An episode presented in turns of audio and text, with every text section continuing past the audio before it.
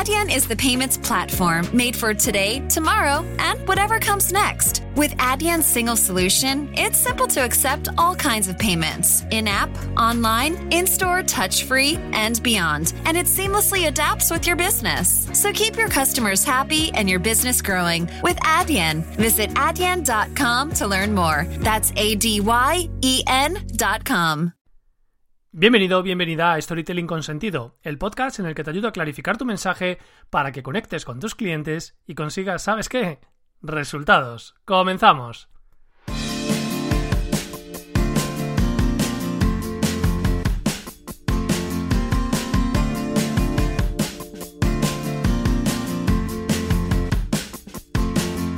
¿Qué tal? ¿Cómo estás? Yo soy Nacho Caballero, escritor y formador especializado en storytelling y ya sabes que ayuda a clientes como tú a mejorar el marketing y las ventas usando el storytelling como una herramienta eficaz que les permite conseguir sus objetivos. Entra ahora en nachocaballero.com y solicita una consultoría, consultoría gratuita de 30 minutos conmigo.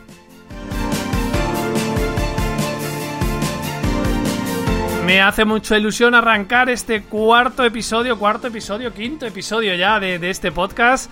Vamos a tratar, vamos a seguir desgranando poco a poco todas las partes de nuestro marco de trabajo del StoryBrand que te comenté en el primer episodio. Hoy vamos a hablar del problema de tu cliente.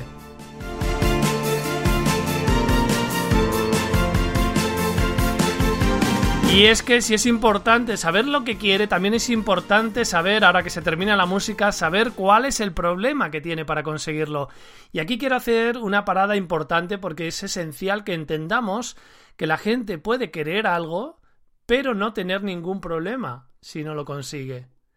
Esto lo escuché hace poco, no, recuerdo si fue en un podcast o leyendo uno de los 40.000 libros que me he leído últimamente, pero, pero funciona así. Hay gente que, que elige como idea de negocio algo que la gente es verdad que puede querer, pero que si no lo tiene no pasa nada. Entonces ahí va a ser difícil que vendamos nuestro producto o nuestro servicio porque tiene que ser una cosa que le genere un problema a nuestro, a nuestro posible cliente. Básicamente para decirte que si no hay problema, no tenemos historia. Y cuando localicemos el problema, es tan esencial tener un problema lo más, eh, no, no lo más grave, pero sí lo más nítido y claro y cuanto más eh, duela nuestro cliente, más fácil va a ser que busque una solución para conseguirlo, para, para solucionarlo, mejor dicho, ¿no? Conocer este problema específico es fundamental porque, como te digo, sin problema no tenemos historia, lo mismo que cuando vemos una historia, eh, la historia arranca cuando surge el problema. Volviendo al tema de Karate Kid, pues ya sabes, cuando le empiezan a pegar es cuando se acentúa el problema y cuando se empieza a buscar una solución que ya sabes cómo termina. Pero, por ejemplo, pongamos otro ejemplo, la serie de Perdidos, cada vez más los contenidos están destinados, no sé si te ha pasado alguna vez, series de Netflix que, que, en el primer capítulo te meten tantas cosas en la cabeza para intentar engancharte, para que veas todos los problemas que tienen los protagonistas que al final te desenganchan. A mí me ha pasado. Pero en el tema de Perdidos, que es una serie mítica, de, de bueno, ya tiene más de 10 años esa serie, pues em, está claro que el arranque de Perdidos, si lo recuerdas, es el ojo de Jack, el protagonista, que se abre en una selva y a los 15 eh, segundos o 20 Jack está en, en, un... se ve que está en una isla y aparece en una playa con el traje medio destrozado y hay, lo que se ve ahí son los restos de un avión y gente herida.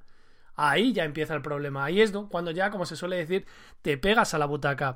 Entonces, uno de los principales errores que se suele cometer es que que se habla primero del producto y del servicio. Como te he comentado en otros episodios, las empresas hablan antes de ellas mismas. Somos un equipo multidisciplinar, eh, damos soluciones integrales, eh, más de 20 años de experiencia. Eso no le interesa a tu cliente, por lo menos de entrada. ¿De acuerdo? Aunque esas dos frases de equipo multidisciplinar y soluciones integrales, ahórratelas, elimínalas, porque no, lo vas, no las deberías utilizar jamás. Lo que quiere el cliente es que le hables, le hables primeramente de su problema y de cómo se lo vas a solucionar. Y nos tenemos que acostumbrar en nuestros mensajes de marketing y ventas a hablar continuamente del problema y del cliente. Ahora vamos con los tres niveles. Muy importante también la actitud un poco de médico, ¿no? Que es un símil bastante bueno en el sentido de que si tú vas al médico, lo primero que haces es recibir preguntas por parte del médico. El médico te hace preguntas para averiguar, para hacer un diagnóstico. La acción comercial tiene mucho que ver con esto.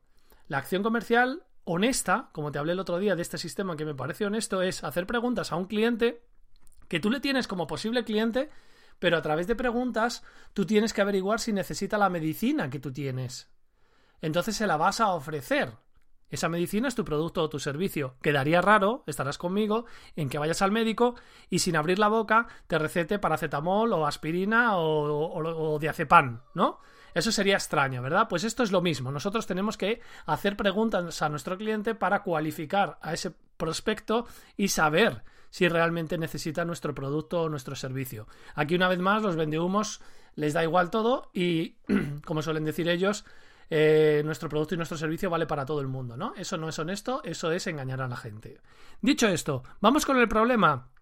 Que te digo que te tienes que acostumbrar a hablar del problema continuamente, tanto del externo como del interno, como del filosófico. Estos son niveles de profundidad. Lo vimos al principio, en el primer episodio. El problema externo es cómo se manifiesta físicamente eh, en el cliente ese problema, ¿no? Por ejemplo, te voy a poner el ejemplo de Tesla me molan, me mola.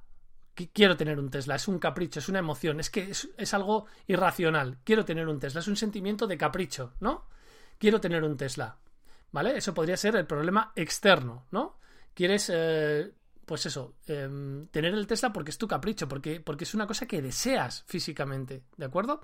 Pero luego el problema interno que resuelve el hecho de que tú tengas un Tesla es sentir que eh, está, o sea, te da un estatus, te da el estatus que tú, que tú te mereces, o, o, es un premio que te has ganado por todo lo que has trabajado, ¿vale? Entonces mm, te quieres premiar y quieres sentir que la vida tiene sentido, trabajar duro para tener un coche como ese. Ese puede ser el problema interno que quieres resolver. Y si, y si la empresa, en este caso Tesla, es capaz de, que, de hacerte percibir estos dos niveles, pues lo va a tener mucho más fácil para venderte ese coche. Pero es que además, bueno, también en ese problema interno yo creo que aparte de el estatus, esa parte de exclusividad, ¿no?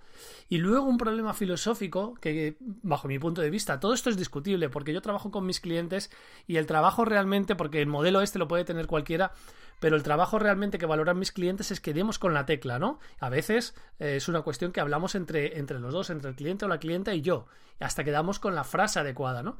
Entonces te decía, el primer nivel, me, me apetece, quiero comprarme un Tesla, lo segundo es que me lo merezco y además es que quiero estar a la última, sería el problema interno que resuelves, y el filosófico, que te hablé en su día de él, sería que quieres además estar a la vanguardia en cuanto a tecnologías limpias y quieres un planeta mejor y una movilidad innovadora. Esto que te sirva como ejemplo.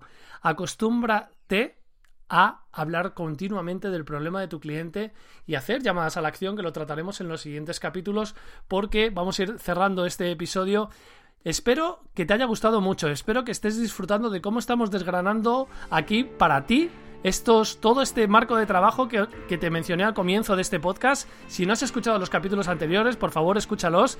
Y ya sabes que estamos los martes y los viernes aquí para acompañarte.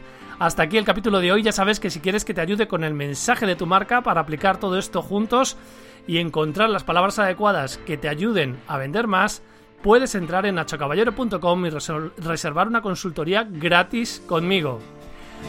Te, agradezco de verdad en estos comienzos la escucha, las cinco estrellas, los comentarios y que lo compartas con todo aquel o aquella que lo pueda necesitar. Un abrazo fuerte, chao. Una producción ático de podcast.